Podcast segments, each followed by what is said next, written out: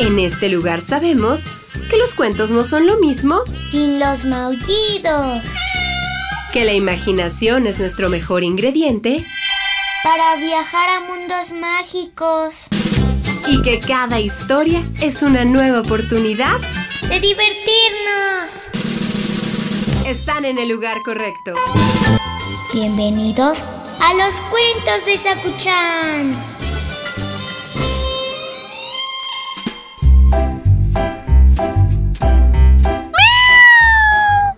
¿Qué pasó, Sakuchan?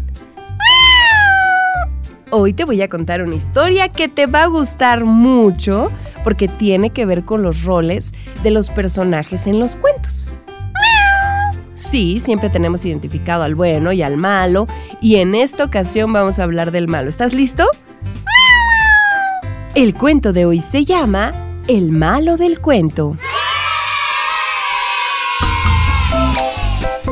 Cansado de ser siempre el malo de los cuentos, el lobo se levantó aquella mañana dispuesto a renunciar a su cargo. Se puso el traje de los domingos, se afeitó con esmero y se fue a la oficina de trabajo de personajes infantiles.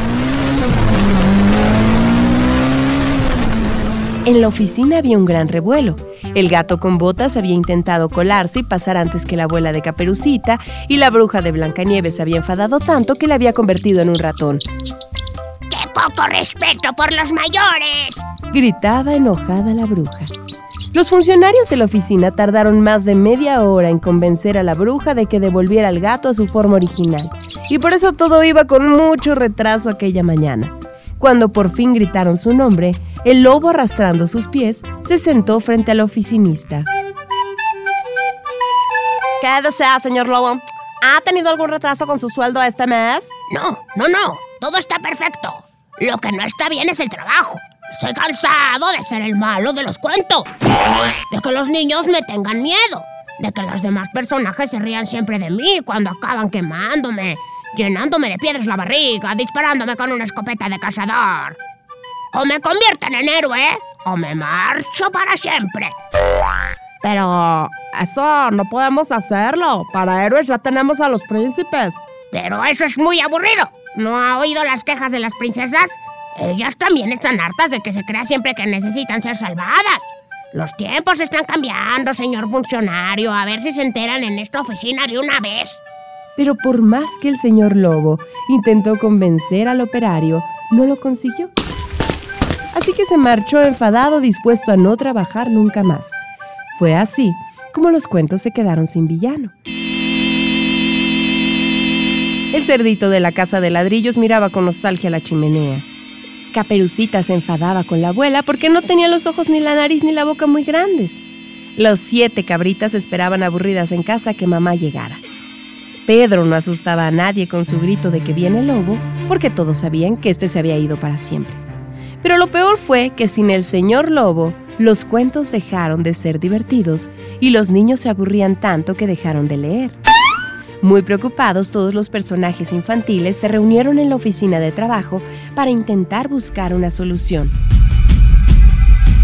Si los niños dejan de leer, pronto desapareceremos todos. Hay que convencer al señor Lobo de que vuelva a ser el malo de los cuentos.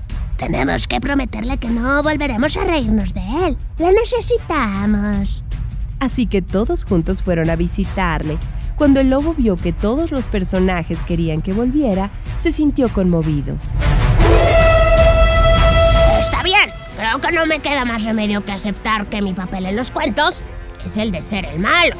Pero para regresar a la literatura, pues necesito que me hagan un favor.